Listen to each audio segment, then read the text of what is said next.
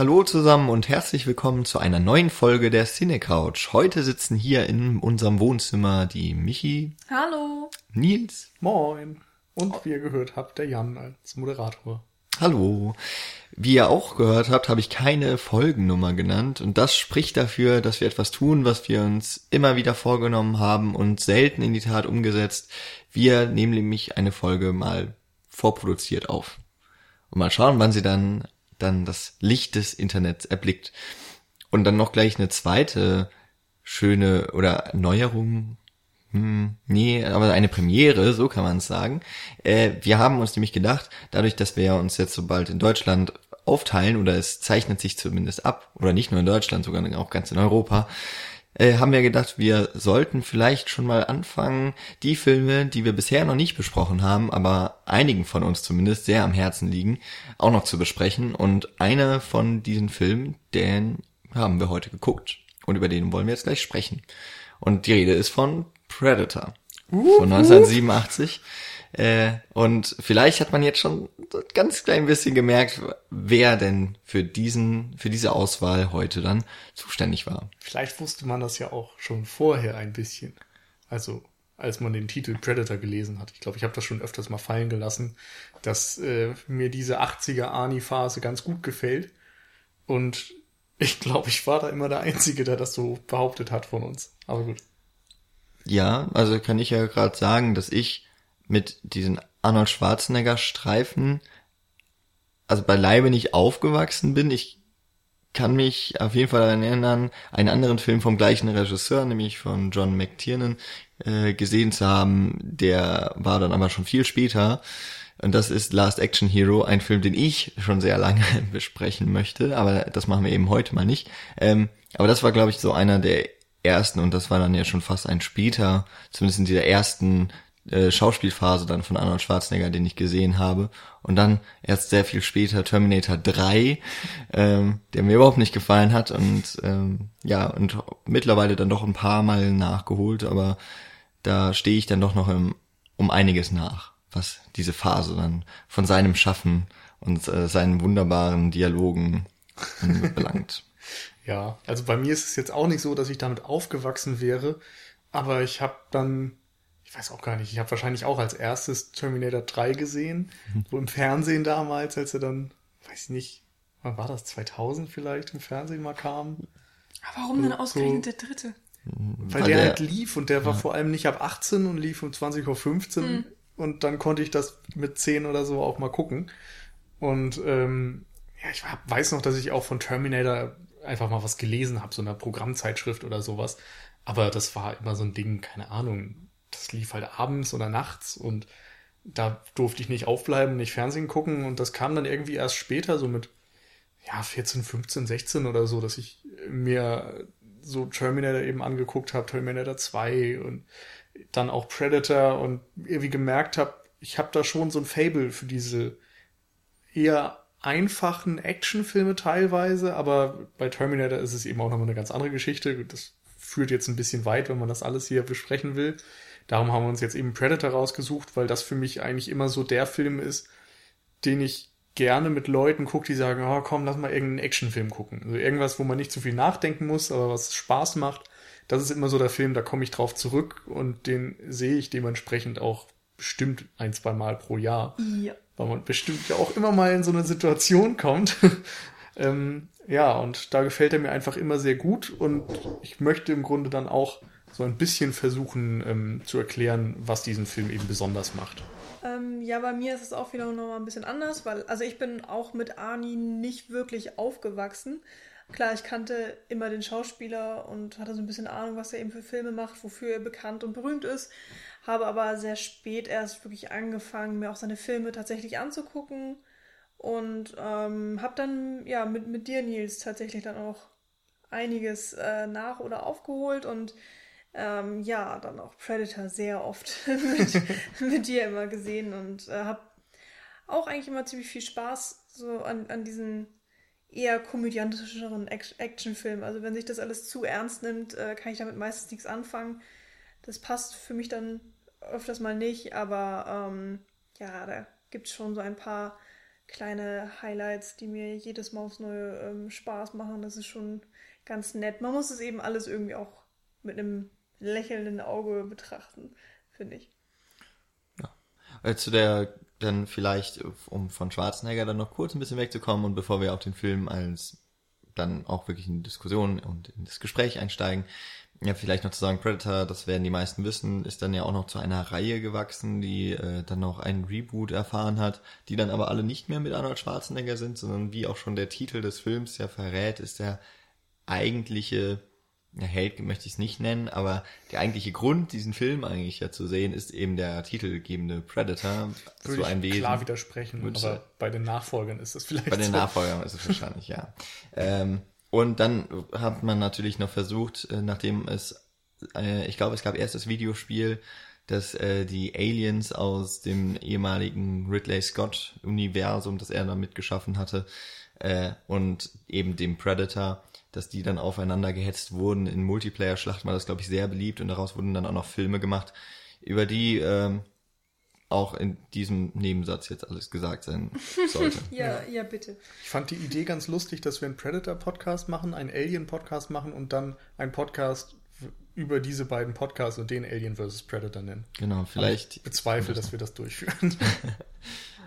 ja, insofern äh, hätten wir das noch abgesteckt. So, ähm, ich muss auch sagen, ich kenne zu meiner Schande die beiden äh, diese diese Mash-ups, aber keinen weiteren der mhm. Predator-Filme. Mhm. Wobei aber glaube ich auch der erste, auch der wirklich bekannteste und wohl auch dann doch zu Recht im, mit Kultstatus versehen ist und die anderen eher, naja, Beiwerk. Und das mhm, Reboot, ja, glaube ich, ja. auch sehr schlecht aufgenommen wurde. Ja, also ich habe, glaube ich, auch beide Alien vs. Predator Teile gesehen, fand sie beide schlimm. Ähm, mhm. Und ich habe auch den neuen Predators gesehen, der war auch scheiße. und äh, den zweiten Teil, den habe ich nicht gesehen. Wollte ich eigentlich immer mal machen, aber irgendwie ja, habe ich auch nicht dazu gekommen und wichtig ist es bei dem, glaube ich, auch nicht unbedingt. Mhm. Ähm, was ich noch rumliegen habe, ist ein Comic, den ich mal auf so einem äh, Bücherausverkauf am Campus mitgenommen habe für zwei Euro oder so, aber da bin ich irgendwie auch noch nicht über die ersten zehn Seiten rausgekommen.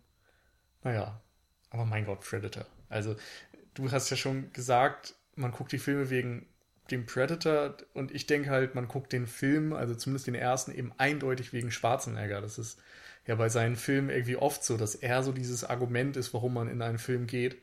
Und das trägt, denke ich, auch den ersten Teil. Da kommen wir ja dann auch noch dazu, dass dieser Predator als Wesen an sich auch erst ziemlich spät ins Geschehen wirklich eingreift. Oder zu sehen und ist. Ani macht den Film dann irgendwie schon zu seinem. Genau. Nur kurz gesagt, äh, für die Zuhörer unter euch, ja, also, aber es richtet, so ein dummer Satz im Podcast. Also es richtet sich jetzt nicht an Jan und Nils, egal. Ähm, wir werden äh, spoilern, weil, mein Gott, der Film ist jetzt schon so lange draußen, jeder kennt den Predator und weiß, wie er aussieht und äh, was passiert und bla bla bla.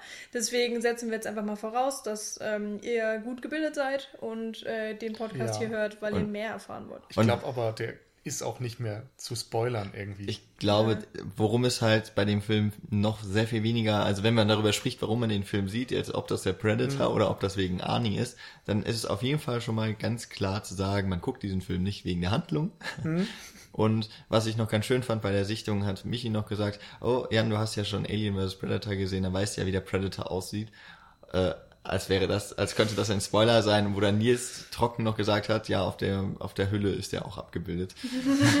Aber eigentlich stimmt schon, dass darüber werden wir noch sprechen, der Predator ja, bleibt genau. ja lange ein Geheimnis. Ja. Aber vielleicht erst einmal dann doch, auch wenn es vielleicht unwichtig äh, oder unscheinbar auch sein mag, äh, dass bei Actionfilmen ja auch durchaus mal eine Handlung äh, erzählt wird, dass wir die auch mal kurz wiedergeben. Also und mit wir meine ich Nils. genau. Ähm, und zwar beginnt der Film damit, dass Arnold Schwarzenegger als Söldner und Chef von irgendeiner Einheit auch dafür engagiert wird, irgendwie ähm, eine Mission in Bolivien oder so, irgendwo im südamerikanischen Urwald ja. oder so durchzuführen. Und er wird engagiert vom CIA oder FBI oder so, irgendeine so Undercover-Organisation jedenfalls dann, oder ein Undercover-Auftrag zumindest.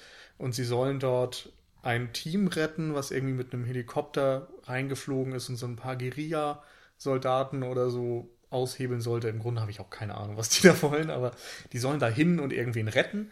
Also gesagt, getan, nach zehn Minuten Laufzeit sind sie im Dschungel und man hat irgendwie in so einer Helikopterfahrt dann auch die Gruppe ein bisschen kennengelernt. Da sind einfach ausschließlich muskulöse Männer dabei, die irgendwie ziemlich äh, auf hart getrimmt werden. Der eine rasiert sich die ganze Zeit, der andere erzählt die ganze Zeit irgendwelche dreckigen Witze, der nächste mampft die ganze Zeit seinen Kautabak. Also es sind so die männlichsten Männerbilder, die man sich irgendwie in Klischeeform noch vorstellen kann.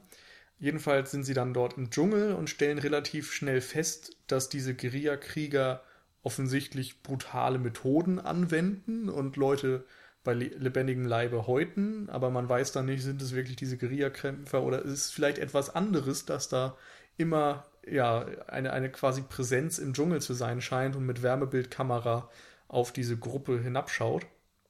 Ähm, in der Folge nehmen sie dann erstmal ein Camp auseinander von irgendwelchen ich glaube, Russen oder so sind das sogar. Vielleicht sind das auch diese Guerilla. Nee, die sprechen Spanisch. Äh, Spanisch, ach, keine Ahnung. Man merkt schon, ich habe den Film unfassbar oft gesehen. Ich habe keine Ahnung, was da passiert eigentlich. Ähm, sie ballern sich jedenfalls wild durch dieses Camp und stellen auf einmal fest, es ist der Predator, der ihnen auf der Fährte ist. Dabei nehmen sie noch kurz zuvor eine Geisel mit, eine weibliche, die sie dort befreien. Ähm, und dieser Predator fängt an, Jagd auf das Söldnerteam zu machen, nimmt alle nacheinander auseinander, ähm, bis dann quasi nur noch Ani überbleibt und Paroli bietet. Und am Ende ja dann auch erfolgreich diesen Predator besiegen kann und aus dem Urwald wieder rausgeflogen wird. Genau. Ja, ich möchte übrigens kurz erwähnen, wir haben äh, vor einer Stunde oder so jetzt den Film gesehen und äh, so sprechen die Spanisch oder sind es doch Russen? So, ja, es ist einfach ja. total unwichtig. Man muss auch sagen, die Dialoge sind ziemlich untergemischt in der Tonspur irgendwie. Also man mhm. hört Explosionen und Schüsse und sonst was richtig laut und alles an Atmo, aber die Dialoge selbst sind verdammt leise irgendwie. Insofern lag das teilweise auch daran, dass ich dann nicht gerafft habe, wer da in welcher Sprache gerade spricht und natürlich auch irgendwie, dass man ja die Notwendigkeit nicht immer sieht, da komplett zuzuhören, weil, mein Gott, die transportieren da irgendwie keine tiefsinnigen Botschaften. Aber dann ist ja gut, weil mir ging es während des Films auch so, dass ich irgendwie gar nicht verstanden habe, was der Einsatz ist und was sie dann da eigentlich im Urwald machen und, und dass sie dann später zu dem Camp kommen, von dem hatte ich am Anfang dann auch was in den Dialogen mitbekommen, mhm. was diesen Auftrag anbelangt hat. Und ich habe mich halt die ganze Zeit gefragt, was sie da überhaupt machen die ganze Zeit. und dann kommt erst das Camp und dann habe ich gedacht, ah ja, okay. Ähm, eine Sache müssten wir noch ergänzen, ja. weil der Film äh, beginnt ja tatsächlich damit, dass man äh, die im Weltall ist und eine ein Raumschiff oder irgendetwas ähnliches, eine Kapsel auf die Erde schießt und damit schon einmal so vorweggreift, wenn man noch nie von dem Predator gehört hat, dass da doch auch ein ähm, ein überirdisches und eben auch ein außerirdisches Lebewesen womöglich dann auf der Erde rum, sich rumtreibt. Und äh, das dann eben passenderweise, weil du auch sagst, äh, so Guerillakriege in Bolivien, dass dieser Predator ganz ähnlich auch agiert, eben nur im Einzelnen und aber eben auch aus dem Verborgenen angreift und immer wieder so Nadelstiche setzt. Genau. Also Predator ist ja auch auf Englisch eine Bezeichnung für ein Raubtier oder eben so, so ein Jäger im Sinne von Raubtier eben und das trifft irgendwie auch ganz gut. Also im Film selbst wird das nie so genannt, gerade auch weil der Predator irgendwie nicht richtig kommunizieren kann. Also er kann wohl irgendwie ähm, Töne verstehen und gibt diese dann manchmal wieder, so nicht wie ein Papagei, aber man kann sich das mhm. Prinzip vielleicht so ähnlich vorstellen. Ähm, und er versteht scheinbar auch so ein bisschen, was Leute ihm sagen. Ähm, er lacht ja zum Beispiel am Ende und zeigt da irgendwie schon, dass er so eine gewisse menschliche Emotion vielleicht spüren kann oder dass er vor allem auch zur Kommunikation in irgendeiner Form fähig ist. Also es ist schon ein intelligentes Lebewesen und ist ja auch sehr fortschrittlich bei der Technologie und so weiter. Ja. Ja, dann würde ich jetzt gerade nochmal, ähm, wir haben, ich habe ihn am Anfang schon erwähnt, den Regisseur kurz noch einordnen, wem der Name John McTiernan kein Begriff mehr sein sollte, weil er ja auch schon längere Jahre nicht mehr äh, aktiv war auf dem Regiestuhl. Das ist unter anderem, also das ist wahrscheinlich einer der wichtigsten Regisseure der, des Actionfilms überhaupt, der gerade in den 80er Jahren äh, nicht nur mit Predator, sondern vor allem mit Die Hard eine dann auch eine Reihe noch gestartet und weiter verfolgt hat, auch als Regisseur bis zum dritten Teil einschließlich. Die Den zweiten nicht. Ah, den Also zweiten ersten und nicht. dritten Ah, den Deswegen ersten ist der zweite auch so scheiße. ja, Ja. das finde ich auch. Ähm, das, ähm, und dann eben auch noch Last Action Hero, dann in den 90er Jahren, wo er dann quasi auch mit Arnold Schwarzenegger in der Hauptrolle da, diesen typischen 80er Jahre Actionfilm dann aufs Korn nimmt. Also Ja. auch durchaus wandelbarer Regisseur dann gewesen oder Jagd auf Rote Oktober hat er noch gemacht. Also so ein U-Boot-Krimi im Grunde. mit Sean Connery, glaube Genau. ich. Ne? Ähm, also ein Regisseur, der das Action-Genre dann, ja, also wirklich nicht nur gut kennt, sondern eben auch maßgeblich geprägt hat, bis heute, würde ich sagen. Ähm, und dann eben, ja gut, über Arnold Schwarzenegger muss man, glaube ich, keine großen Worte mehr verlieren. Der war in der Zeit, also der hat ja schon, ich überlege gerade, ob Conan, der Barbar, das war ja, glaube ich, sein Das war Durchbruch. vorher. ob das, ja. Ja. ja, ob das sogar schon in den 70ern. Nee, aber das ich glaube, war Anfang der 80er. Anfang der 80er. Ja. Also er hat, Ich kann's auch er, das war ja so, dass er erstmal als Mr. Universe, als dieser Bodybuilder Genau. weltweit Erfolg hatte und dann irgendwie angefangen hat, Filme zu drehen. Erst Pumping Iron, der glaube ich so ein bisschen eine Doku über ihn als Menschen, als Bodybuilder und so weiter ist. Dann hat er wohl noch Hercules in New York gedreht oder so, von dem ich auch wirklich nur den Titel kenne, keine Ahnung. Ähm, ja, und ist dann über Conan so ein bisschen in diese Action-Schiene gekommen und äh, hat ja dann, glaube ich, seinen wirklichen Durchbruch mit Terminator auch gefeiert, wo er dann als diese wenig äh, sich äußernde Kampfmaschine Riesenerfolg hatte und ja auch bis heute irgendwie noch so ja, wahrgenommen wird. Gerade kam ja auch dieses Jahr Terminator Genesis in die Kinos, die letzte Fortsetzung. Ähm, ja, auf jeden Fall war es dann so, dass Mitte der 80er eben im Fahrwasser von Terminator und so weiter viele, viele, viele Actionfilme mit Schwarzenegger in der Hauptrolle rauskamen und er so neben Sylvester Stallone der Actionstar überhaupt war. Commando eben, dann Red Heat, äh, Predator, dann kam Ende der 80er noch ähm, dieser äh, äh, Total Recall oder 90 sogar, keine Ahnung, von Paul Verhoeven. Also viele große Filme in den 90ern hat er dann angefangen, das alles mit so einem Augenzwinkern noch mehr zu machen als vorher ja auch schon. Er hatte sich ja auch dann irgendwie immer so den Ruf aufgebaut, dass er total eigen ist und irgendwie ja unfreiwillig komisch auch auf eine Art durch seinen österreichischen Akzent, den er immer beim Englisch sprechen ja nicht ablegen kann. Er hat ja auch einfach generell eine sehr steife Mimik für einen Schauspieler. Er ist einfach, Ja. man merkt, er hat da vielleicht zu wenig Training, aber auch generell zu wenig Talent für. Also er kann so fünf Ausdrücke und das geht. Mhm. Aber die kann und, er gut. Ja, genau. ähm, genau das wird ja auch zum Beispiel in Terminator perfekt genutzt. Ja, ähm, genau. Und es gibt Rollen, wo man auch im Nachhinein sagt, äh, diese Rolle ist eben für Arnie geschrieben, die kann Ja. nur er erfüllen und äh, bei anderen Schauspielern macht das gar Genau, keinen Sinn. ich glaube, ich habe mal einen Second Unit Cast gehört über Commando, war ultra unterhaltsam, kann ich nur empfehlen. Ähm, und Tamino hat dort irgendwie gesagt, so wenn du als Regisseur die Option hast, Schwarzenegger zu nehmen oder einen anderen, dann musst du dir ja die Frage stellen, ob eine Rolle von einem anderen gespielt werden kann oder ob das eine Arnie-Rolle ist. Und wenn sie von einem anderen gespielt werden kann, dann nimm den anderen. Nimm auf keinen Fall Arnie. Also du brauchst einfach die perfekte Rolle für ihn. Und wenn man sich die Karriere von ihm so ansieht, dann, dann macht das auch irgendwie Sinn. Also er hat eben immer so Rollen, die klassische Schwarzenegger-Rollen sind. Oder der Film war scheiße.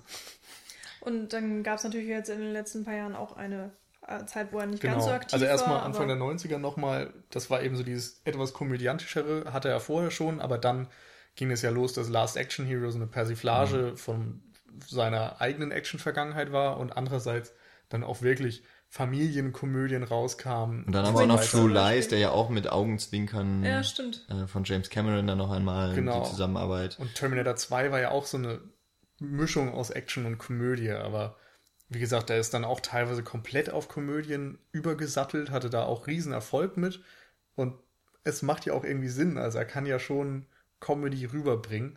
Ähm, ja, und anschließend kamen dann wieder so ein paar Actionfilme, die aber irgendwie immer schlechter wurden, wo dann auch die 90er und Anfang der 2000er, da gab es ja dann auch 9-11 und die Actionfilme, auch ausgelöst durch die Bourne-Trilogie zum Beispiel oder Quadrilogy, ähm, wurden deutlich realistischer, düsterer, haben eben aktuelles Weltgeschehen irgendwie auch verhandelt Und da passte dann dieser augenzwinkernde Haut drauf One-Liner Actionfilm von Arnie nicht mehr so wirklich rein.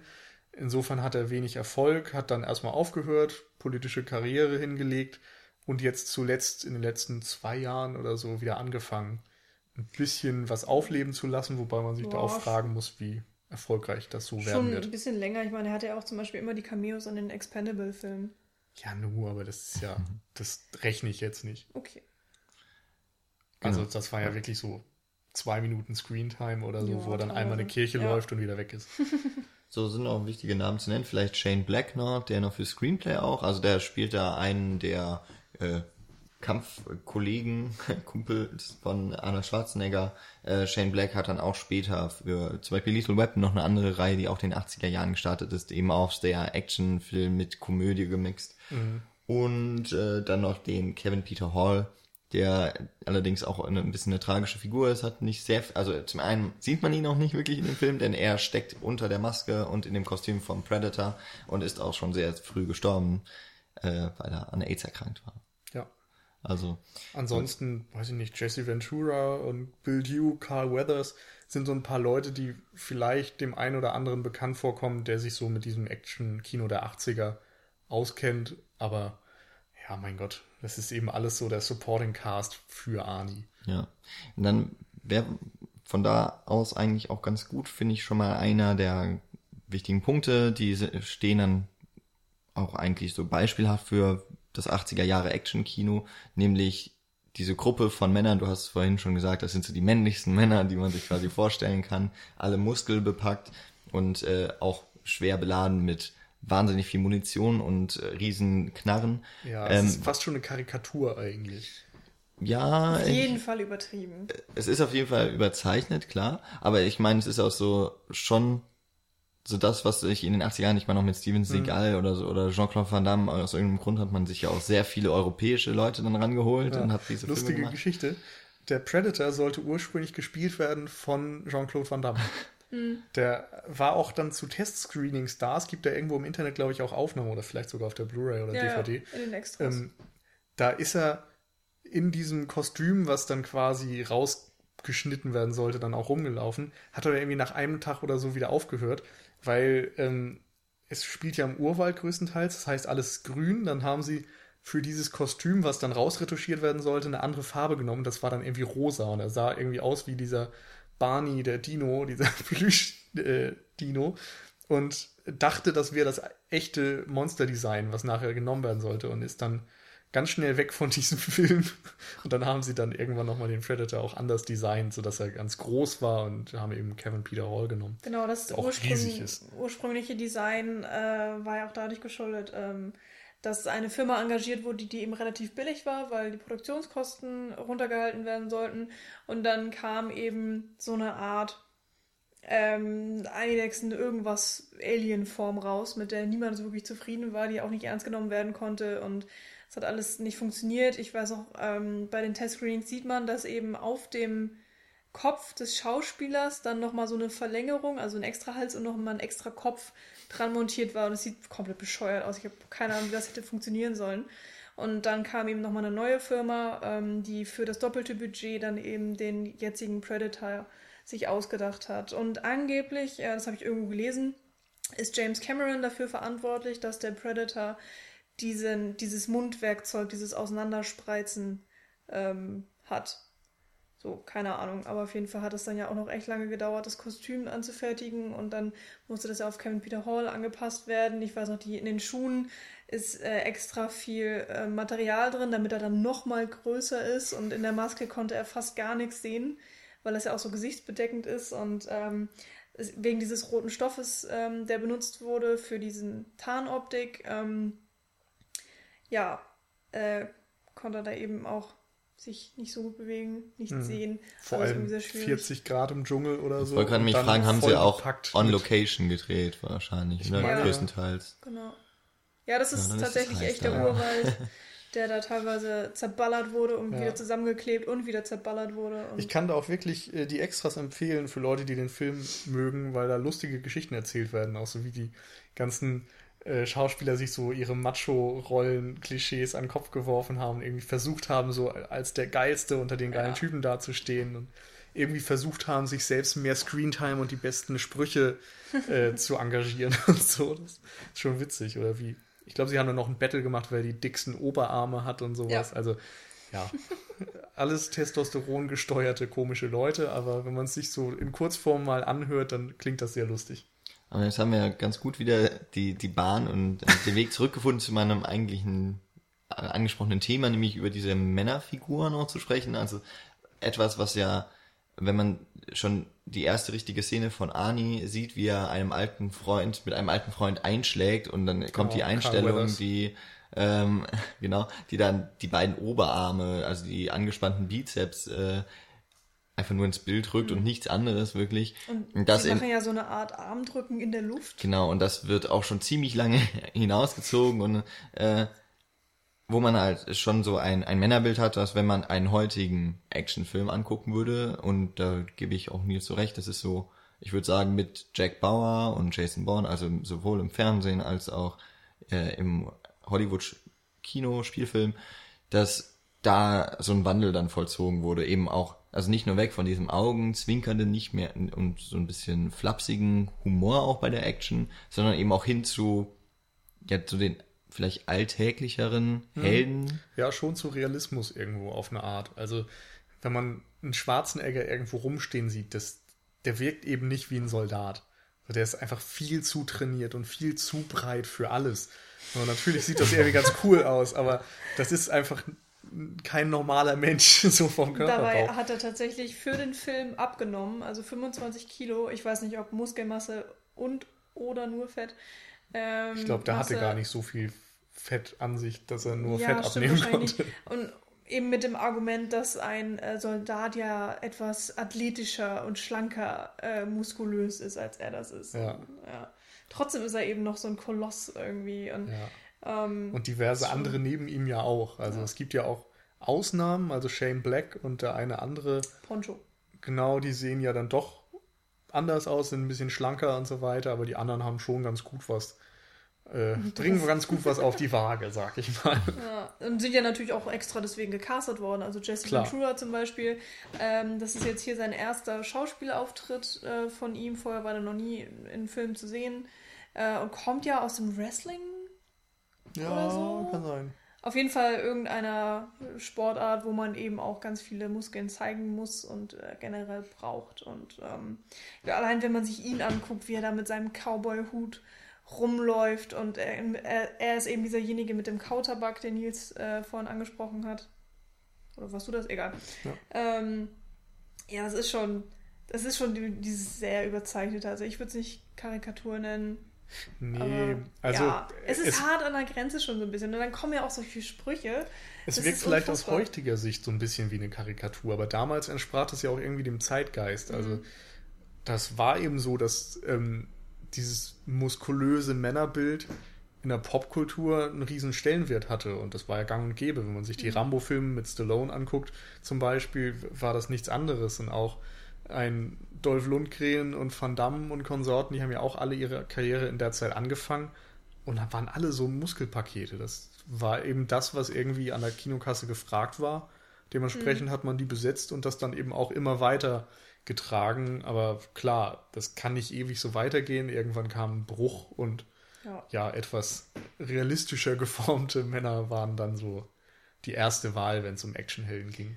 Ich finde bei diesem Film was wirklich auch richtig gut funktioniert, ist diese simple Prämisse. Du hast einfach diese, diese sechs, sechs oder sieben muskelbepackten Söldner oder CIA-Männer, was auch immer, packst sie in den Dschungel. Sie haben diese Gegnergruppe von diesen Mexikanern und dann haben sie eben dieses Alien als ähm, ja, Gegner, der sie verfolgt. Mhm.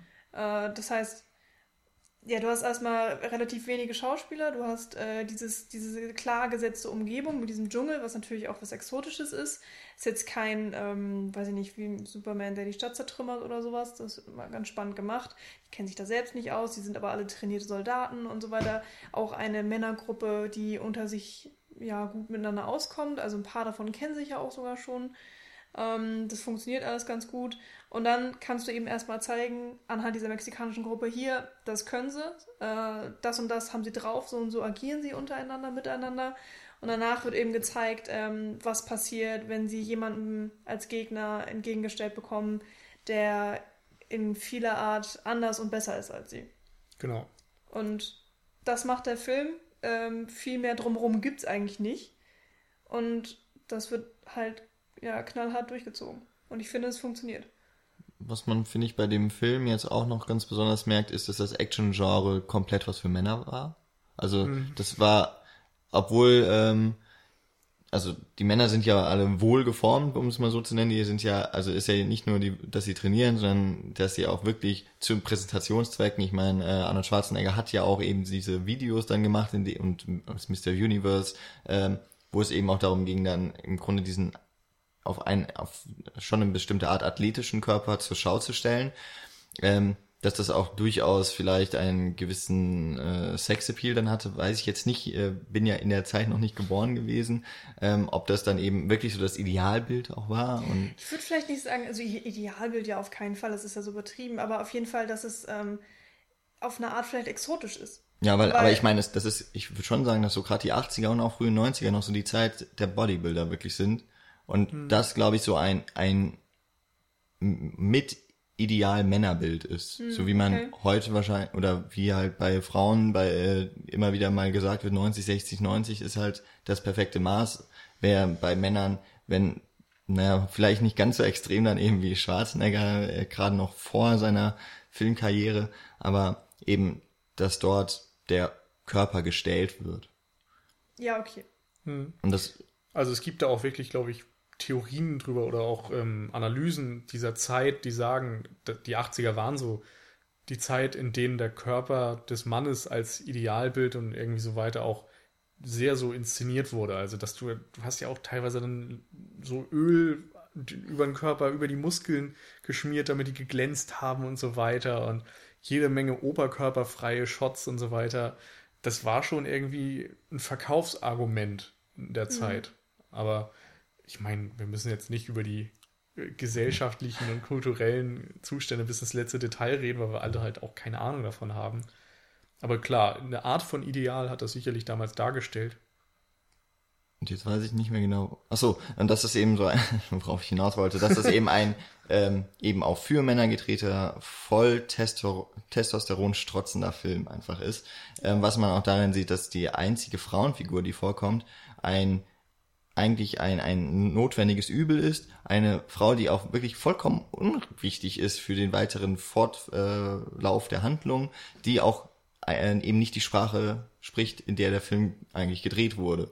Und damit wirklich so auf das Minimum des, des Notwendigen mhm. runtergebrochen wird. Und eigentlich auch so zeigt, dass in diesem Film, ich möchte nicht sagen in der Gesellschaft, sondern in dem Film ist halt einfach überhaupt kein Platz für eine Frau. Ja, das stimmt. Ähm, das ist halt einfach nur etwas, da müssen halt Männer den Job machen, was etwas, finde ich, noch sehr 80er-mäßiges ist. Mhm. Lustigerweise wird ihr Körper ja auch wirklich gar nicht inszeniert. Also das, was man äh, heute unter dieser sexistischen Kamera versteht, die auch äh, öfters auf eben den Frauenkörper gerichtet ist, nicht auf den Männerkörper, äh, finden wir bei Predator jetzt gar nicht. Ähm, zwischendurch haben wir mal über ähm, die Arschcam gewitzelt, weil dann einfach Ani auf dem Boden rumgekrochen ist und die Kamera aus irgendeinem Grund direkt auf seinen Hintern zeigt für mehrere Sekunden. Und ich glaube, wenn man wirklich darauf achtet, findet man sehr viele diese Shots, wo einfach der männliche Körper wirklich äh, mhm. großartig inszeniert wird. Ähm, auch, auch in einer wirklich ästhetischen Art und Weise. Typen, der dann auch irgendwann mit dem ah, ja. Messer mhm. über seine Brust fährt und dann auch eben oberkörperfrei da steht und genau. sich präsentiert quasi. Und das ist eben bei dieser Frau, ich meine, sie hieß Anna.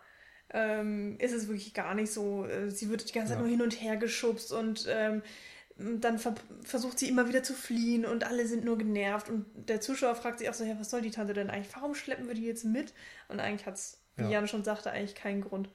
Aber sie überlebt am Ende auch, ne? Wenn ich ja, das genau. richtig gesehen habe, dann im, Genau, also sie hat es dann auch zum Hubschrauber noch geschafft. Okay. Ja. Wenn Ani das sagt, dann schafft die das auch. Ja. Natürlich muss sie ja übrigens gerettet werden. Also ich, das ist total klar. Ich wollte es jetzt nur kurz nochmal ansprechen. ne? Sie kann sich Also- natürlich nicht selbst verteidigen. Ah, Das- das aber ich meine, immerhin, also wir sehen dann ja nicht mehr, wie sie es dann auch zum Helikopter schafft. Natürlich, Arnold, äh, Arnold, sag ich, Arnie, das klingt total seltsam, wenn ich äh, mit vollem Namen irgendwie, äh, Arnie lenkt den Predator zwar ab, aber ich meine, sie muss sich trotzdem dann noch durch den Dschungel schlagen. Man sieht nur nicht, wie es, sie Mhm. es macht, aber offensichtlich hat sie dann ja doch auch ein bisschen, also sie hat schon Toughness auch. Also sie, Ja, aber. Aber obwohl sie immer nicht. unterlegen Das ist, Ding auf ist, dass ihr ja verboten wird, eine Waffe zu nehmen, sich zu verteidigen, weil der Predator eben ein Jagdtier oder ein Jagdwesen ist. Also der, das sieht man dann auch in den, zumindest in der neuen Fortsetzung, das ist wohl dessen Kultur, dass er ganz viel jagt und eben so einen richtigen Sport draus macht auch. Also das, finde ich, merkt man dem Film auch an, dass er, dass dieser Predator eben immer wieder bestimmte Ta Taktiken anwendet und auch sich äh, anschleicht und so weiter und auch irgendwo in Arnold, in Arnie, einen würdigen Gegner erkennt. Und er tötet eben nur jemanden, der sich entgegenstellt, der eine Gefahr darstellt und es irgendwie auch wert ist, deshalb gejagt zu werden. Und der Film stellt das irgendwie so dar, als wäre diese Frau halt so wehrlos und so schwach, dass es der Predator nicht für notwendig erachtet, sich um sie zu kümmern und darum kann sie entkommen. Also eigentlich ist das schon aus heutiger Sicht wieder sehr fragwürdig. Ähm, und der, der Film wird im Leben keinen Bechteltest äh, bestehen und so weiter. Also es ist definitiv kein feministisches Werk, auch wenn vielleicht mal Männer auf eine sexualisierte Art gefilmt werden. Aber mein Gott, also ich finde es teilweise auch schade, dass ähm, jeder Film diesen Test quasi mittlerweile zu bestehen hat. Denn das ist nun mal ein absolutes Genrewerk und der hat sich nie auf die Fahnen geschrieben, irgendwie mehr als Unterhaltung abzuliefern. Und eigentlich würde ich es eher begrüßen, wenn man heutzutage das dann so machen würde, dass es für sämtliche Geschmäcker Filme geben würde, die vielleicht auch mal politisch nicht ganz korrekt sind. Ja, das wäre schön. Dann würde ich jetzt vielleicht mal sagen, dass wir über die Art und Weise der Action sprechen, weil ich meine, wir reden jetzt, reden wir eigentlich zum ersten Mal im Podcast wirklich über einen Actionfilm, so einen richtig Nee. reinrassigen? Also wir haben auf jeden Fall über The Raid 2 geredet. Ah ja, Das weiß ich noch. okay. Ja, wir hatten auf jeden Fall nicht viele Actionfilme dabei. Nee. Das Problem ist ja auch, dass Actionfilme oftmals eben, ne, das ist die Natur der Sache, vor allem Action zeigen und wenig dahinter haben. Also die Stories sind meistens äh, Hardboiled, fällt mir gerade ein. Stimmt, klar, ist ja noch gar nicht so Hardboiled. lange her. Ah, toller Film. Ähm, ja, aber die, die machen halt Spaß anzugucken, aber im Gespräch darüber fällt einem oftmals nachher nicht so viel ein. Und ich habe auch jetzt das Gefühl, dass wir eben auch viel über, über Ani reden und über das äh, Männer- und Frauenbild der damaligen Zeit und so weiter, aber gar nicht so viel bisher beim Film selbst waren. Und das spricht eben auch dafür. Wir haben schon gesagt, die Handlung ist sehr dünn. Da ist vielleicht gar nicht so viel zu holen. Also ich denke schon, da kommen wir bestimmt dann doch noch hin. Es gibt einige schlaue Entscheidungen bei dem Film. Es gibt eine ähm, kluge Struktur auch insgesamt, die vielleicht auch über Sachen wie Kommando oder so, die wirklich sehr simpel sind, hinausgeht und irgendwie dem Genre ein bisschen was Neues hinzufügt und vielleicht auch damals Erwartungshaltung unterlaufen konnte. Aber im Endeffekt, ja, es, das ist einfach ein spaßiger Film und Actionfilme sind eben meistens diese Art von spaßigen Filmen und da, ja, finde ich dann, ist es oftmals schwierig, noch viel Substanz dahinter Nee, zu genau. finden. Deswegen würde ich halt sagen, es ist ein 80er-Film ohne, ne, nicht ohne CGI, ähm, aber größtenteils. Doch, doch. Echt? Also, war damals wie haben sie denn diese, aber wie haben sie denn die Schüsse vom, ähm, vom Predator? Ich glaube, Weil das war ja schon so ein Licht. Ich weiß nicht, ob das doppelt, aber ich meine, Star Wars zum Beispiel haben sie ja auch ohne CGI gemacht damals. Ja, gut, das ist ja nochmal zehn Jahre früher gewesen. Ja, ich meine, Gute Frage, also ich ja. glaube echt, ich weiß es nicht mehr, aber ich meine, Anfang der 90er gab es die ersten CGI-Effekte. Ich glaube, Alien 3, der ist so irgendwie 92, 93 erschienen, der hatte noch kein CGI zum Beispiel drin. Und das war Mhm. gerade so diese Umbruchphase. Ja. Und so Egal. richtig im Mainstream Genau. kam es ja auch Ja, erst mit mit Jurassic Jurassic Park, Park. Wir Genau. sind nicht gut informiert, aber wir behaupten das jetzt einfach mal.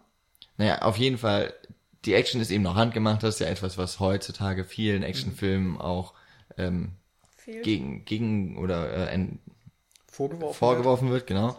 Ähm, dass eben viel zu viel auf CGI gesetzt wird und jetzt äh, sagen wir, ist jetzt ab, abgesehen von diesen äh, paar Laserschüssen, ähm, wie auch immer die jetzt in den Film reingekommen sind, ist der Film ja größtenteils eben handgemacht. Das habt ihr eben auch schon mal gesagt, dass sie eben auch dann noch on Location, also im Urwald gedreht haben und einige Szenen mehrfach, was eben dazu geführt hat, dass man, weil man ja nicht den gesamten Regenwald abholzen kann, äh, auch an bestimmten Sets dann eben doch ähm, immer wieder mal aufbauen musste, wenn etwas Ja. doch nicht so ganz funktioniert hat.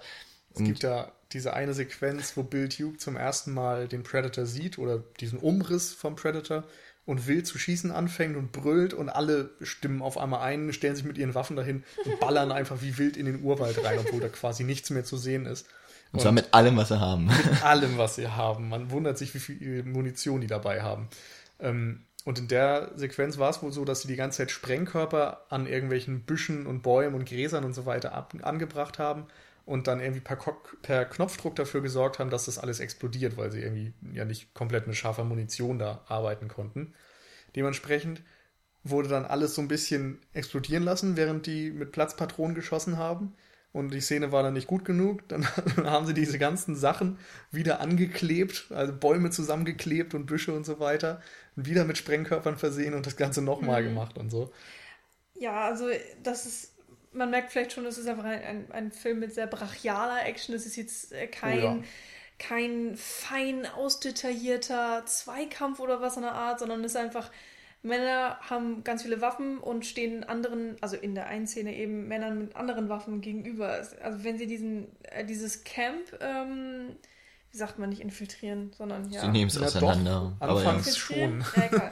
Auf jeden Fall, ähm, innerhalb von, von wenigen Minuten wird ja auch das gesamte Camp zerstört. Also es gibt nichts, was nicht explodiert in dieser Szene. Lustigerweise sollen ja Geiseln gerettet werden, wo ich mich gefragt habe, wie schaffen die es denn, überhaupt die Geiseln zu retten? Erstmal, sie wissen nicht genau, wo sie sind, in welchen dieser Hütten, und sollen dann auch eigentlich noch lebend gerettet werden. Ja. Das kann ja von vornherein schon mal gar nicht Es ist- funktionieren, aber Es ist sowieso ein Fest eigentlich. Ja. Also wir sind da noch nicht mal 25 Minuten im Film, als das losgeht.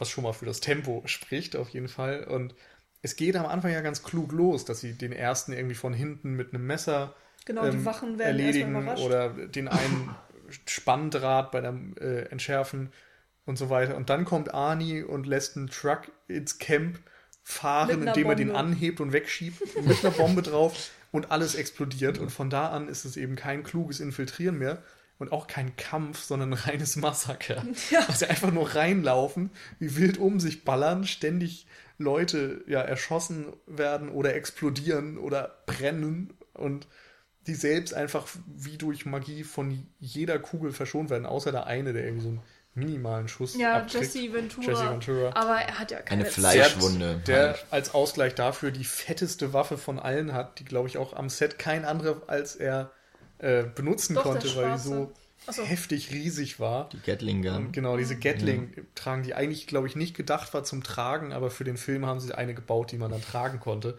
Es ist unfassbar, dieses Ding, was da, da wegholzt.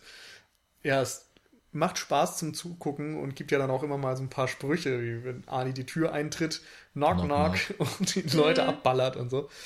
Oder Kann man diese- nicht ernst nehmen, macht aber sehr Ja. viel Spaß, finde ich. Der eine Spruch, wenn er dem Typen sein viel zu großes Messer in den Körper rammt und ihn damit äh, an, so ein, an so ein Dings fehlt und dann sagt so, ähm, stick, stick around. around. Stick around. Stick around. Und das war angeblich auch improvisiert von Arnold. Äh, Arnie. Gott, das, das ist wirklich merkwürdig. Entschuldigung, ich, ich habe damit angefangen. Ja, Ja, ich habe so eine Pest. Flohen. Ähm, ich habe auch so ein bisschen das. Gefühl, dass diese fünf Minuten brachiale Explosionsgewalt so ein bisschen ähm, Ausgleich sind dafür, dass dann auch etwas ähm, ruhigere oder, oder eben ganz viele Szenen kommen, wo fast gar nichts passiert. Also wenn sie dann von dem Predator verfolgt werden und auch teilweise eben äh, tatsächlich gejagt werden, hast du ja eine ganz andere Konstellation. Dann hast du eben diese, den einen gegen die sechs oder sieben. Ich weiß echt nicht, wie viele das sind genau. Ähm, ich kann mir den Namen auch tatsächlich nicht merken. Ich habe den Film jetzt schon, glaube ich, vier oder fünf Mal immerhin. gesehen. Dutch ist halt. Ja, Ja. genau, Arnie. Dutch. Und, Und, und, Dylan ist der Carl Weathers, der FBI-Typ. Hopper ist die tote Leiche, die sie ganz am Anfang finden. Und dieser Name wird so viel mehr gesagt als die anderen Namen im ganzen Film. Ja. Weil es so nah an Chopper ist. Ich glaube, die haben teilweise auch irgendwelche doofen Spitznamen, aber Ja, mein Gott, das, darum geht's halt Es nicht. Es, ist geht um den Predator, Aber- es geht um Arnie und Genau. es geht um so ein bisschen Beiwerk. Aber ich muss ganz ehrlich sagen, ich weiß jetzt nicht genau, wie das eben gemeint war mit äh, nach 25 Minuten, das sagt schon viel über das Tempo, ob das jetzt äh, heißen soll, da passiert ganz schön viel. Action. Also es geht enorm eben, schnell, finde ich, ich. Genau, weil das würde ich auch sagen, aber man muss halt, also wenn ich, ich war ein bisschen überrascht, der Film ist 20, also bis zu dieser Szene so 20, 25 Minuten lang ziemlich ruhig. Also es ist auch eine hm. ziemlich krasse Atmosphäre, die aufgebaut wird, weil eben ähm, dieser die ähm, abgestürzten Helikopter werden ja, er, entdeckt und dann die Leichen, die wirklich ähm, horrormäßig entstellt sind, also wie ich glaube, wurde dann auch gesagt, bei lebendigem Leibe noch enthäutet äh, worden. Ähm, das sieht man so zwar nicht, man sieht eben nur noch das, die, die Rückbleibsel und Das ist kein schönes Wort. Die Überreste. Und ähm, alles nicht schön. Naja, aber ich, es ist ja. Aber ich glaube, es beschreibt es ganz gut. Und dann kommt eben diese Szene und das ist dann schon wieder etwas, was, glaube ich, auch damals, äh, ich kenne jetzt nicht alle Actionfilme aus dieser Zeit, aber ich würde mal sagen, auch für die Zeit schon ziemlich unerhört war, äh, wenn man nämlich, ich würde mal sagen, so zehn Jahre zumindest nach vorne noch guckt in der Filmgeschichte, das wäre halt bei einem Actionfilm der Abschluss gewesen. Es, so, also ja, in so einer brachialen Art und Weise kannst du halt würde niemand auf die Idee kommen, die erste Action-Szene im Film zu verpacken, weil einfach danach ein so hoher Anspruch an den Rest des Films dann gelegt wäre. Das äh, kann man ja gar nicht immer wieder toppen. Das versuchen ja jetzt auch Actionfilme immer wieder. Ich denke, oder wenn man an Transformers oder so denkt, die sind ja im Grunde zwei Stunden lang Gewalt und äh, und Waffenoper, wenn man das noch nett ausdrücken möchte, ähm, aber dadurch eben auch sehr ermüdend meiner Meinung nach. Und ich glaube, ja. da, das äh, wurde auch schon mehrfach von Kritikern und aber auch normalen Kinozuschauern so beschrieben. Und das eben sowas, was bei Sam Peckinpah meinetwegen äh, bei wie heißt dieser? The Wild Bunch. The Wild Bunch, genau, was dann eben nochmal so am Ende ein, ein Massaker äh, wird, also der Film endet dann auch in einem Massaker oder in Bonnie und Clyde durchsieht werden von äh, etlichen Maschinengewehrpistolen, äh, Maschinengewehrkugeln dann ähm, hat man das da einfach, im Grunde ist das dann der Abschluss des ersten Akts. Und das mhm. äh, ist eigentlich schon ziemlich unerhört, finde ich, das so stimmt. für einen Film. Und wenn man das in dieser, wenn man das in dieser Historie sieht, ähm, umso überraschender eigentlich schon, dass das mhm. dann eben kommt und wie der Film dann weitergeht, nämlich eigentlich gar nicht mehr so in dieser ja. Action, weil mhm. dann ähm, ist es eben, wie jetzt schon häufig beschrieben, es ist dann diese Jagd und ähm, man könnte ja meinen, dieses, diese Elite-Gruppe, die man eben vorher auch brachial im Einsatz gesehen hat und wie gut sie darin sind, was sie tun. Hm. Und dann kommt eben der Predator und nimmt diese Gruppe auseinander und auf einmal sind sie die Unterlegenen. Genau. Ich finde es gerade ganz interessant, dass du The Wild Bunch angesprochen hast und auch Bonnie und Clyde, weil das ja auch zwei Filme sind, die so ein bisschen diese Zeitlupe bei Schießereien in Gang gebracht haben. Und das ist in der Sequenz bei Predator ja auch immer zu sehen, dass die Schüsse in Echtzeit meistens fallen und die Einschläge in Zeitlupe gezeigt werden, was eben dann auch ein John Woo perfektioniert hat und was man heute im Grunde in jedem Actionfilm sieht. Weil ja, jede Explosion oder Wild Bunch ja. einfach so gut ja. funktioniert hat mit diesem Stil und ja, das wird eben auch aufgegriffen. Ich erinnere mich da an, ich glaube, war das Lethal Weapon 2 oder 3, wo, wo, äh, den wir auch vor einiger Zeit mal gesehen haben. Da gibt's dann die Szene auch in so einem Warenhaus und äh, in der Lagerhalle und da wird ein Auto irgendwie versenkt und dann auf einmal eben in Zeitlupe, wenn es dann, glaube ich, äh, explodiert und ins Wasser dann fällt. Und wo Nils dann meinte, ja, das ist diese Szene irgendwie, die hat man halt jeder Actionfilm, so seit Bunch spätestens eigentlich. Mhm. ja, vor allem wird dann oftmals eine Explosion so aus drei verschiedenen Kamerawinkeln genau. gezeigt. So ein ganz typisches 80er-Ding auf jeden Fall auch. Ähm, ja, du hast es schon gesagt, jetzt ähm, am Anfang wirst du als Zuschauer da eben auch so auf die falsche Fährte gelockt, denn der Film fängt ja an wie diverse Söldner-Actionfilme aus den 80ern. Da gab es komplette Reihen, die immer eine Gruppe von Männern hatten, die irgendwo einen Auftrag erledigen sollten und dann alles niedergemetzelt haben. Rambo ist sicherlich so das Paradebeispiel, beziehungsweise die Fortsetzung von Rambo, auch wenn er dort alleine eigentlich immer die Killermaschine war. Aber auch diverse andere Filme die vor allem dann auf Video rauskamen, so mit Dolph Lundgren und Michael Dudikoff und solchen Leuten, die wahrscheinlich keinem mehr wirklich was sagen, hoffentlich. Ähm, das waren eben ja Sachen, die gang und gäbe waren. Und hier tut der Film am Anfang so, als würde er was ähnliches erzählen. Diese Söldnergruppe infiltriert irgendwas, Expendables lassen auch wieder grüßen. Ähm, und dann kommt dieser Schnitt, so dieser erste Akt ist vorbei, die erste Zerstörung ist gewesen. Eigentlich wollen sie nur noch zurück und stellen dann wirklich fest, hier stimmt irgendwas nicht, hier ist noch irgendwas anderes unter uns.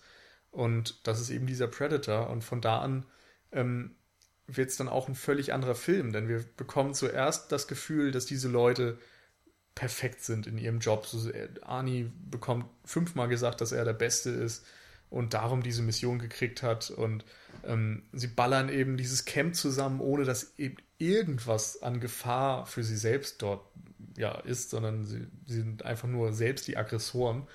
Und auf einmal kommt dieser Predator und nimmt sie einfach ein nach dem anderen auseinander. Und sie sind völlig chancenlos, ballern, wie gesagt, zu sechst oder so mit ihren Waffen komplett auf den Predator, alle Magazine leer und trotzdem kann der entkommen und hat eine kleine Fleischwunde. Und da merkst du da irgendwie schon so die Relation, dass dieser einzelne Typ nicht unterlegen ist, sondern er ist der Jäger. Das ist dann vielleicht auch so das dann noch, ja, wirklich auch Besondere eben an diesem Film ist dann eben auch neben Arnie natürlich, aber dann der Predator, weil das von Anfang an eine Figur ist, im, also es wird eben durch diesen allerersten Shot, nachdem der Titel eingeblendet wurde und äh, eben irgendetwas aus dem Weltall auf die Erde geschossen wurde, das wird dann erstmal nie wieder angesprochen und ähm, es wird auch so im Film nie gesagt, dass der Predator jetzt aus, da irgendwie aus dem Weltall wäre. Man sieht zum Beispiel nicht diese Kapsel, aus der er gekommen ist, ähm, aber man kann da schon eins und eins zusammenzählen, bei so einem Film auf jeden Fall. Und dann ist das die ersten Male, die er auftritt, ist es, glaube ich, auch sowieso nur die Wärme-Sicht ja. mit äh, seinen aus der Ego-Perspektive. Genau, aus, aus der Subjektive und ähm, dazu noch die Geräusche, die das Wesen von sich gibt. Und später gibt es dann eben, das wurde auch eben schon angesprochen, ähm, Szenen, in denen eben der Predator unsichtbar quasi ist, aber seine Bewegungen, die wurden eben dann wegretuschiert später. Ähm, die sind schon ersichtlich dann im Bild. Ja, so eine Silhouette irgendwie. Ja, genau, und die so das, die so das Licht brechen irgendwie und deswegen dann schon auf, zumindest für den Zuschauer durch die Kamera dann ersichtlich ist. Aber eben, dass man erstmal merkt, okay, da wird jemand beobachtet mhm. und dann auch was, glaube ich, zu der Zeit auch noch sehr selten eingesetzt wurde, eben Wärmesicht überhaupt. Mhm. Das ist ja auch etwas sehr Experimentelles, würde ich mal sagen, weil es ähm, dem normalen Hollywood-Kino ja total auch zuwiderläuft, weil es dir ja gerade wenig Informationen über das gibt, was gerade zu sehen ist.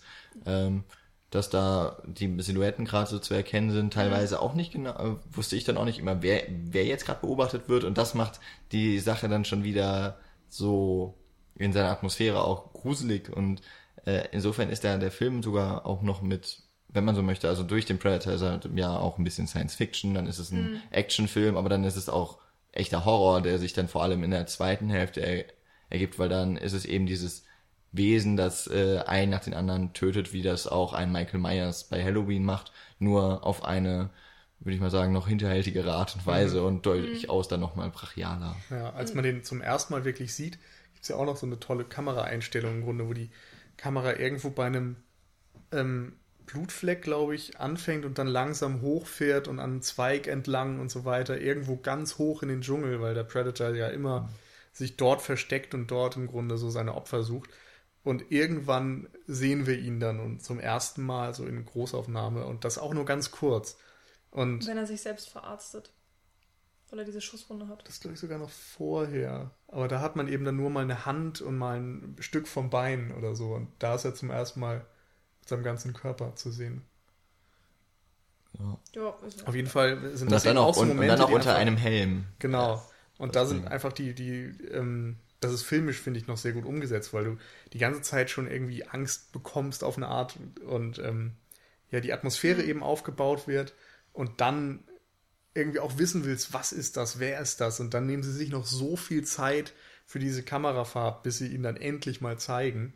Und ich glaube, damals, wo dann eben noch nicht klar war, wie der Predator aussieht, heute ist es eben ein Ding der Popkultur, war das schon irgendwie beeindruckend. Und heute fehlt der Effekt eben so ein bisschen, darum sind wir auch der Meinung, dass man da nicht spoilern kann, weil einfach jeder diesen Predator kennt. Aber ich glaube, früher war das wirklich noch ein großes Ding. Ja, ich finde es vor allem bemerkenswert, ähm, dass diese Figur des Aussehens des Predators auch so eigenständig ist, dass man ihn wirklich genauso wie das Alien einfach sofort identifizieren kann. Heute reicht es ja schon, wenn man diese Dreadlocks von hinten sieht und du weißt genau, okay, das ist der Predator. Äh, oder du hast eben diesen klauenartigen Mund. Ähm, das hat er wirklich als Alleinstellung, oder er hat ganz, ganz viele Alleinstellungsmerkmale. Da haben sie es einfach geschafft, eine Figur zu konstruieren, die ähm, irgendwie hat, es hat ja schon so einen menschlichen Körper mit den zwei Beinen, zwei Armen und einem Kopf und so weiter und so fort. Das ist ja dem Menschen ähnlich in der Form, trotzdem ganz anders. Auch mit der Technologie, die sie sich ausgedacht haben. Es gibt sogar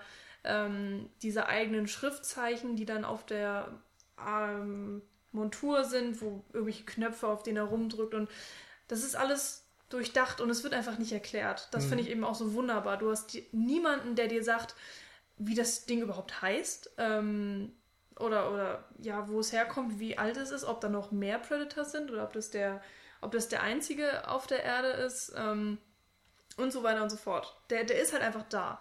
Hm. Und er jagt diese Gruppe von Söldnern und du, der Zuschauer selbst, muss eben rausfinden, warum jagt er die denn eigentlich? Und im Laufe des Films wird es auch so ein bisschen deutlich, was Nils eben schon angesprochen hat, dass er nur diejenigen jagt, die ihn auch selbst angreifen oder angreifen könnten ähm, und so weiter. Ja. Und dann auch in der Endszene ist es eben so toll, oder eben im, im letzten Drittel des Films, wenn Arnie alleine gegen den Predator kämpft, dass ähm, Arnie auch oder die Figur immer mehr über den Predator lernt und äh, auch verstehen lernt, wie man ihn austricksen kann, wo seine Schwächen liegen, ähm, dass man ihn zum Beispiel auch mit, der, mit, den, mit den Waffen, die sie haben, fast gar nicht angreifen kann, mhm. dass er auch diese ganzen Wire-Traps äh, mit anderen Sichten außer der Wärmekamera sehen kann und dass man ähm, ja eben auf fast schon die Natur zurückkommen muss, um ihn zu schlagen. Ja, ich finde vor allem da schön, dass du sagtest jetzt gerade, man ihn überlisten kann, aber eigentlich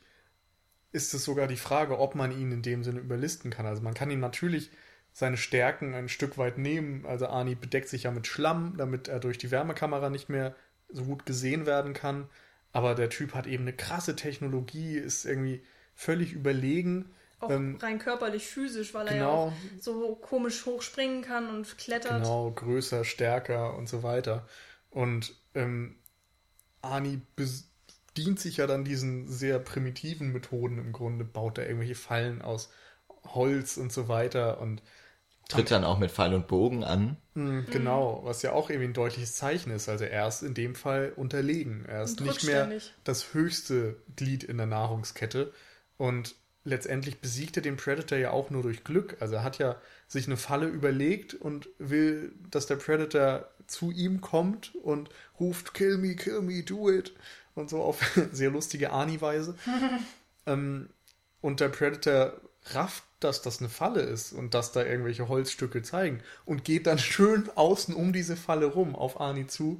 Und das einzige Problem ist, dass er übersieht, dass über ihm eben noch was angebracht ist. Aber im Grunde ist das reines Glück. Das Hä? Nee, ich habe das immer so verstanden, dass Arnie die Falle 1 gebaut hat als offensichtliche Falle und ähm, damit der Predator eben checkt, aha, da ist eine Falle und dann lockt Arnie ihn, oder Arnie weiß, dann wird er einen anderen mhm. Weg gehen und hat deswegen noch die zweite Falle. Ja, okay, kann man meinetwegen auch so sehen. Aber es ist so, ja, keine Ahnung. Auf jeden Fall, entweder hat er reines Glück oder er muss verdammt um die Ecke denken und ja. wirklich sich deutlich schlauer anstellen, um dieses Ding irgendwie zu besiegen. Ja. Ich finde es auch, ein bisschen vielleicht äh, wäre es an, der, an, an dem Sinn vom Predator vorbeigesagt, wenn man sagen würde, Arnie überlistet das Wesen, weil es ja gerade bei Arnie dann den Ansporn sieht, ähm, das, was eigentlich erst später in dieser ganzen ähm, Welt, die dann um den Predator noch ge weiter gesponnen wurde, eben in den Fortsetzungen, dass die eben auch auf die Erde kommen, um dann einfach zu jagen, weil das so ihr eigen, ihre eigentliche Aufgabe ist oder so eine ja, Kultur, genau.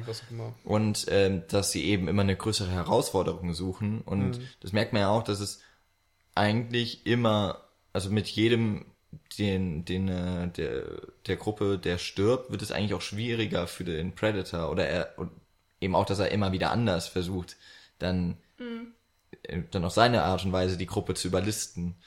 Das finde ich ist ähm, irgendwie schon so klar erkennbar, dass der Predator sich auch ja fast schon Spaß daraus macht, hm. wie er dann immer die Leute massakriert. Er wirft doch dann auch irgendwann seinen Helm eben weg, zeigt seine Maske hm. und Ich glaube, der wirft sogar noch Gesicht, ja, zeigt seine, sein Gesicht, aber wirft, glaube ich, sogar noch irgendwie eine Waffe weg oder so. Genau. Und stellt ja. sich dann erstmal dem Faustkampf mhm. zum Beispiel, eben weil er Ani als würdigen Gegner erachtet und mhm. den nicht einfach abschlachten will, sondern mhm. weil er sich eben auf diese Herausforderung auch irgendwo freut. Und da ist natürlich dann auch wieder dieses ikonische Bild zu sehen, wo er dann den Helm abnimmt und Arya sagt, oh, you're one ugly motherfucker. ja. ja, das ist äh, wirklich insgesamt ganz interessant gemacht, weil man auch, Nils, du hast gerade gesagt, ähm, er, er, sieht ihn als würdigen Gegner und so. Das wird halt nie gesagt. Das ist ja nicht so, dass der Predator sagt, äh, so, ah, okay, jetzt werfe ich meine Waffe weg, weil äh, Ani ist so mein Gegenbild oder so. Mhm. Ähm, ich meine, es gibt sehr dumme Dialogzeilen in diesem Film, wo ich auch echt lachen musste. Ich ne? wollte es gerade sagen.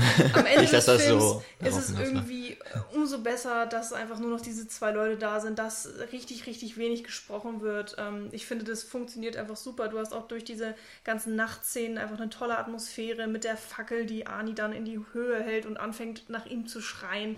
Hm. Das funktioniert einfach super. Das sind diese ganzen ähm, wirkt fast schon animalisch auch, dieser Kampf zwischen ja, genau. den beiden. Mhm. Er muss eben eigentlich nicht den Fortschritt erleben, sondern er muss rückschrittlich sein, um den Predator irgendwie zu besiegen. Ja. Das ist total interessant also ein auf bisschen, eine Art wieder. Ähm, vielleicht dieses Urzeitliche, dass der, der ja. Urzeitmensch gegen das Urzeit-Wildtier oder so was kämpft, ja. wenn man jetzt irgendwie so weit zurückgehen möchte. Das ist kein das, ich finde da irgendwie wieder besonders cool, dass man bei Arnie eben oftmals annimmt, dass alle Filme dumm sind und alles dumme Actionfilme sind. Und auf eine Art ist Predator das ja auch. Also der hat eben diese Klischeebilder und der hat dumme One-Liner alle zwei Minuten. Und das, das Gute ist natürlich, dass es dabei unterhaltsam ist und dass die so enorm zitierfähig sind. Also dieses Get to the Chopper und so weiter. You're oh, one ugly I have motherfucker. No time to bleed. ja, Fand ich auch sehr schön. Oder if it bleeds, we can kill it. Da ist eben immer wieder irgendwas, was man so aus der Popkultur mittlerweile kennt. Ähm, und gleichzeitig schafft er es irgendwie über diese Muster so ein bisschen hinauszugehen und einem trotzdem noch einen Actionfilm zu präsentieren, der so in seinen Ideen gar nicht mal so doof ist. Also und eben auch dieses eigenständige Monster kreiert. Genau, er hat ein eigenständiges Monster, das in dem Fall auch so als Stärke hat, dass es mal menschenähnlich ist. Also beim Alien ist ja die Stärke, dass es so überhaupt nicht dem Menschen gleicht. Weder optisch noch von der Bewegung noch von seinem Antrieb. Also man weiß ja da auch irgendwie gar nicht so, was ist das Bewusstsein dahinter und so weiter. Mhm. Und beim Predator merkst du schon, das ist menschenähnlich. Das hat irgendwie eine Kultur, eine Überzeugung, menschliche Denkweisen und so weiter. Ist aber trotzdem irgendwie anders. Und das ist dann wieder die Stärke des Films. Und ja, es, es passt mhm. einfach so vieles zusammen, finde ich. Und dass ich gerade eine schlaue Präsentation, sag ich mal, mit einem dummen Unterhaltungsfilm, dass sich das hier nicht ausschließt, dass es irgendwie, ja, es, es funktioniert für mich perfekt. Das finde ich übrigens den größten Schwachpunkt an den Alien vs. Predator-Filmen oder auch den anderen, den Predator-Nachfolgern, dass da immer versucht wird, der Predator-Figur diese riesige Hintergrundgeschichte zu geben. Dass da wirklich auch erklärt wird, warum sie so sind, wie sie sind und äh, inwiefern sie man dann auch austricksen kann und so. Das, das ist halt einfach, das funktioniert nicht. Das wirkt so aufgesetzt und das ganze Mysterium ist auf irgendeine Art auch verloren. Ähm, hier bei Predator äh, finde ich es eben auch so schön, dass sie sich so lange Zeit nehmen, äh, diese Figur einzuführen, immer diese Schritt für Schritt mit der Sichtkamera und so, dass es lange dauert, bis man ihn komplett sieht. Ähm, und ich meine, sein Gesicht wird erst, weiß ich nicht, zehn Minuten vor Ende enthüllt. So, das ist ähm, vielleicht eine abgeschwächte Form der Monsterenthüllung, wie das damals bei Jaws war.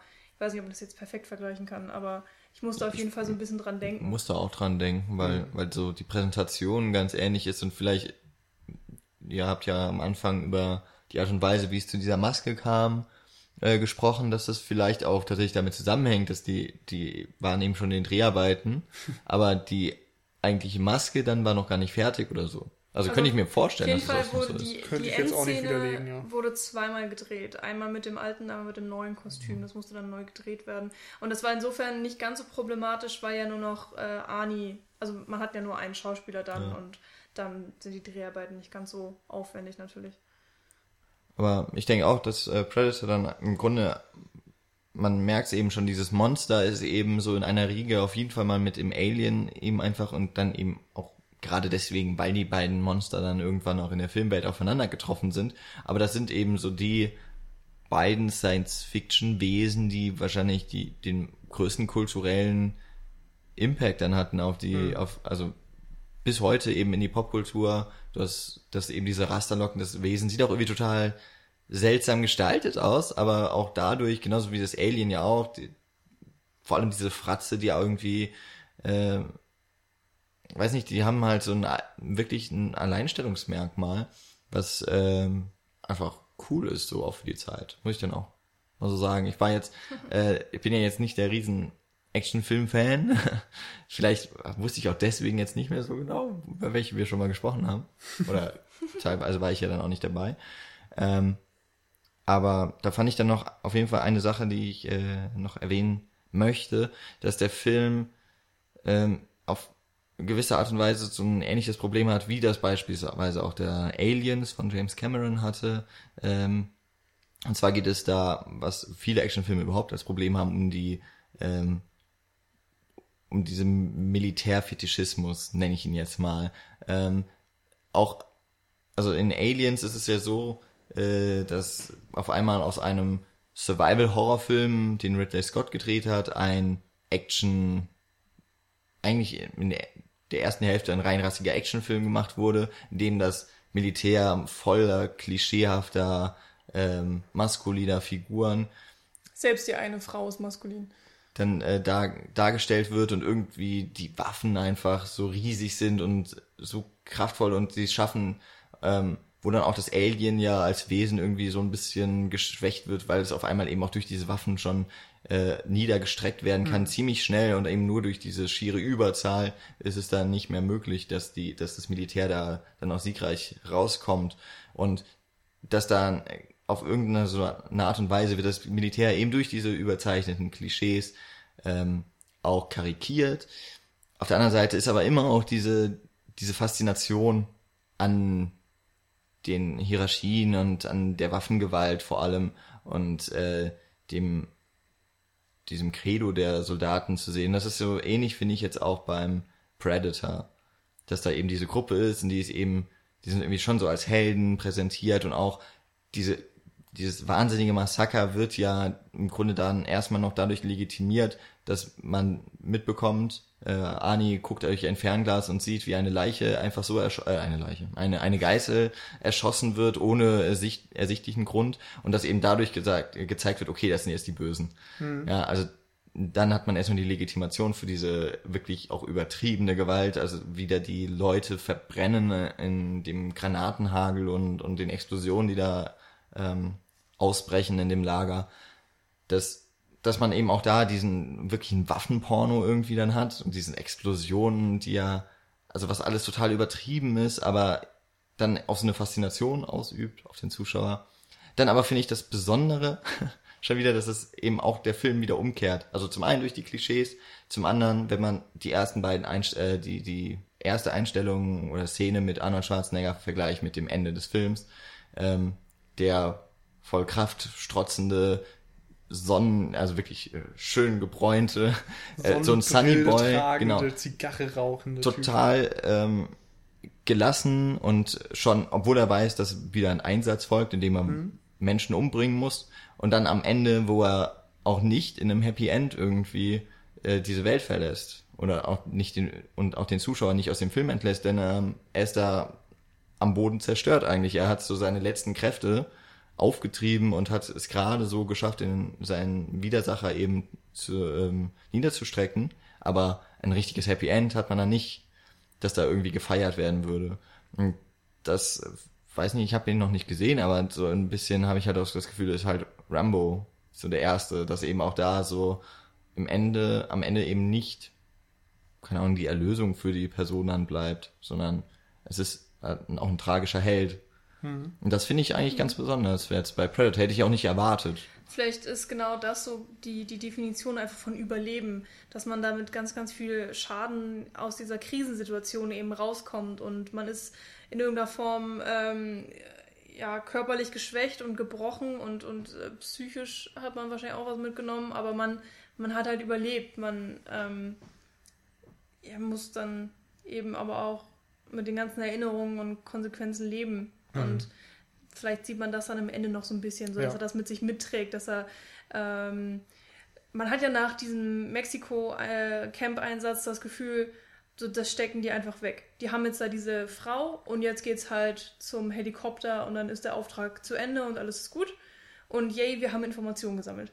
Und so ist es natürlich dann nach der Predator-Jagd nicht, weil eben so eine große Niederlage errungen wurde und ähm, das eben auch dann psychisch eine ganz andere Sache ist für Arnie. Ja, aber in anderen Filmen wäre es ja trotzdem genauso gewesen. So, hey, wir haben Intel, wir haben die Chick da gerettet, es läuft. Also, wie gesagt, auch Rambo macht das und auch ein Commando zum Beispiel macht das ja dermaßen. Ich meine, da wird die Tochter entführt und am Ende heißt es, yay, wir haben sie gerettet und dabei 800 Menschen brutalst ermordet. Scheiß drauf. Also, Ja. das ist ja auch das, was dann zum Beispiel in Last Action Hero wieder dargestellt wird. Das, wie heißt er, Jack Slater oder so? Ist ja da die fiktive Figur, die Arnie spielt und eben auch in fünf Reihen immer wieder gemordet hat ohne Ende und immer die halt keinen Kratzer abbekommen hat und dann auf einmal sich wundert, wie sich Schmerzen anfühlen und Ja. sowas. Und das ist ja genau das Ding, was diese 80er-Filme oftmals ja vor sich hergetragen haben. Und in Predator wird das eben doch so ein bisschen unterlaufen. Es ist darum auch gar nicht so der, die Paraderolle vielleicht für Arnie, weil es eben doch ein bisschen mehr Tiefe hat, als man das sonst kennt. Also es ist nicht tiefgründig, aber so ein Stück weit ist da eben doch eine Aussage drin. Und äh, wie Jan sagte, so dieser Waffenporno ist sicherlich da, aber die Waffen, die militärischen Waffen müssen dann eben auch wieder abgelegt werden und werden ersetzt durch andere, um am Ende siegreich sein zu können. Ganz interessant dann vielleicht auch, ähm, weil John McTiernans Film danach war ja direkt Die Hard, wo wir auch diesen Action, äh, ja, es ist ja wirklich kein typischer Actionheld, der da mit John McClane, ja, ne? Genau, das war auch ein Actionheld, der die Erwartung unterlaufen hat. Genau, der eben so der totale Einzelagierende ist, der ähm, mit Waffengewalt auch nicht immer weiterkommt, sondern auch sehr viel schlau denken muss, auch ganz viel auf der Flucht ist ja ähm, tatsächlich. Und, Der auch und eigentlich so ein Verlierertyp erstmal Mhm. ist und ständig auf die Fresse kriegt. Und, und Bruce Willis ist ja auch gerade ganz im Gegensatz zu eben den Stallones, den Lundgrens und äh, Schwarzeneggers ein Normalo. Also Ja. er ist halt auch Genau. eine Person, die nicht als Actionheld erscheint, also nicht muskelpackt, sondern wirklich eher Mhm. Also der, der Athlete. zumindest. Der, ja, der so dann trainiert der war Athlet. er ja schon, aber eben Genau. nicht Ja. in der Art.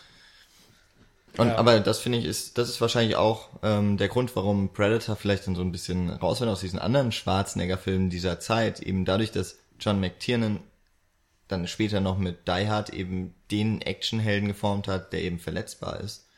Und in, in Predator würde ich dann sogar eher noch sagen, ist es eher, also physisch geht Schwarzenegger eigentlich ziemlich gesund aus der ganzen Sache raus. Der wurde ein bisschen rumgeworfen und ein bisschen gewürgt, aber eigentlich hat er jetzt nicht so wirklich die, den oberflächlichen Schaden davon getragen. Da ist es eher die Psyche, die wirklich auch zerstört oder, oder zumindest stark ähm, in Mitleidenschaft gezogen, gezeigt wird. Und bei McLean ist es dann später eben der Körper, der vollkommen am, am Ende ist. Und ähm, ja, so diese Entwicklung, die eben McTiernan so vorangetrieben hat mit seinen Filmen.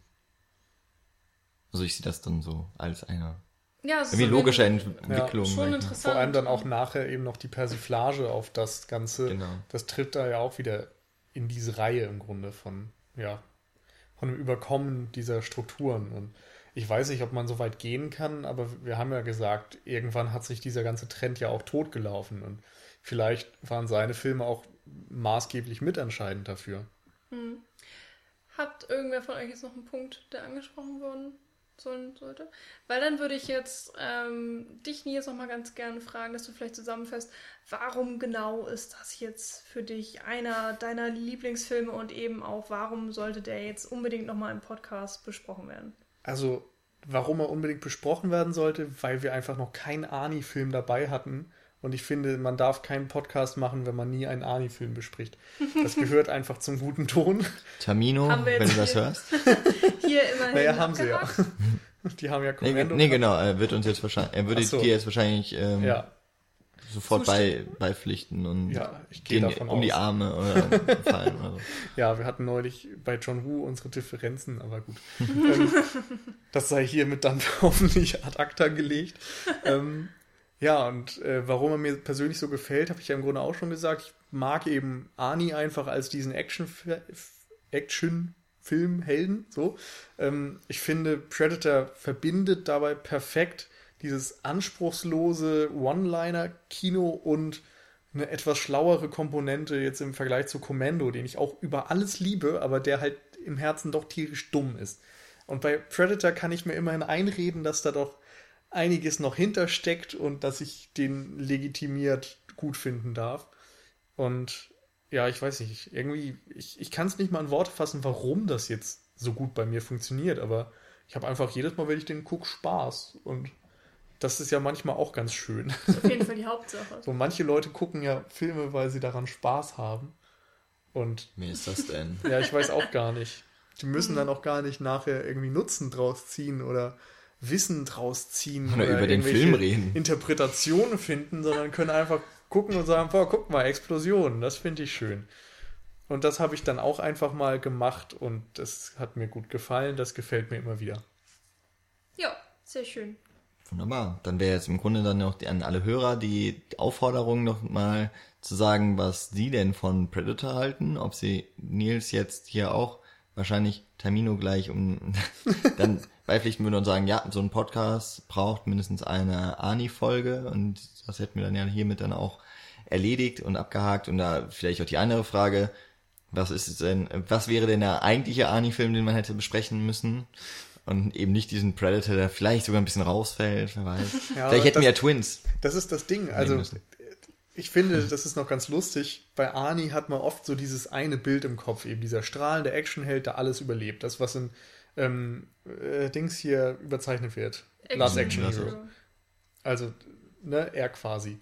Und wenn man drüber nachdenkt, für was für Filme er bekannt ist, dann unterläuft er das ziemlich oft. Denn in Terminator ist er diese Killermaschine, eine wortlose. Die auch zerstört wird, wohlgemerkt. Die auch der Antagonist ist und nicht der Held. Und in Predator ist er dann irgendwie so ein bisschen der gebrochene Held. Und ich weiß nicht, was sind so sonst die Paraderollen? Also.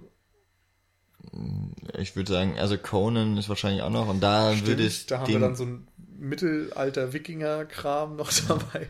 Ich meine, der ja auch nochmal neu aufgelebt werden soll. Ist ja auch ein Projekt, das noch ansteht bei Schwarzenegger. Mhm. Ähm, ja gut, du bist ja mehr drin als ich, aber ich werde jetzt auch mal gesagt, Terminator, Predator und wahrscheinlich halt Conan, das sind so die mhm. drei, ja. die sein Bild so geprägt haben, aber... Ich meine, Terminator 2 ist natürlich auch noch ein Film und da trifft das dann wieder eher so dieses typische mhm. Ani-Bild, aber ja, es ist schon lustig, dass irgendwie doch mehr vielleicht in seinen Filmen dann auch mal drinsteckt, als das Klischee so hergibt. Ich habe dann noch einen ganz kleinen Fun-Fact für alle Ani-Fans, die zufällig mal in Mainz vorbeikommen. Geht doch mal ins Bogarts.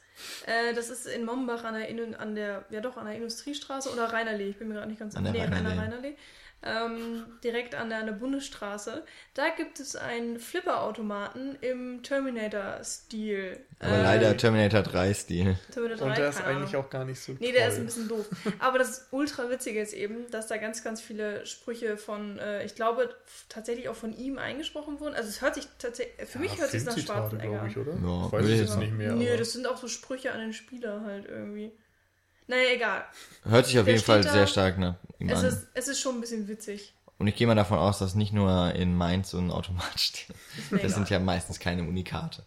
Hier steht Aber, einer. Ja, wenn man mal noch, wenn man einen Grund brauchte, um nach Mainz zu gehen, damit wäre er geliefert. Genau. ja, dann, ähm, ich habe schon aufgerufen und gerne zu kommentieren. Ansonsten äh, das Übliche eben. Ihr findet uns auf cinecouch.net und darüber dann auch alle anderen Kanäle wie eben Facebook, Twitter, iTunes und ähm, ja, wir freuen uns auf Feedback und wir freuen uns auf Bewertungen, was auch immer. Ähm, und wenn ihr, wenn euch das alles gefallen hat, dann eben gerne auch abonnieren, gerne auch was spenden, wenn ihr was übrig habt. Oder bei uns über Amazon was bestellen. Das macht doch sowieso jeder. Wir sind jung und wir brauchen das Geld. Genau, vor allem jetzt, wo wir alle so umziehen wollen. Ja. Okay, das war's für diese Woche. Ich hoffe, es hat euch gefallen und es werden mindestens noch 24 äh, weitere solcher Filme kommen, die ja von uns unbedingt besprochen werden müssten, bevor wir dann sagen kann, okay, Vielleicht müssen wir dann doch irgendwann mal mit Podcast aufhören, aber das glauben wir alle eh nicht.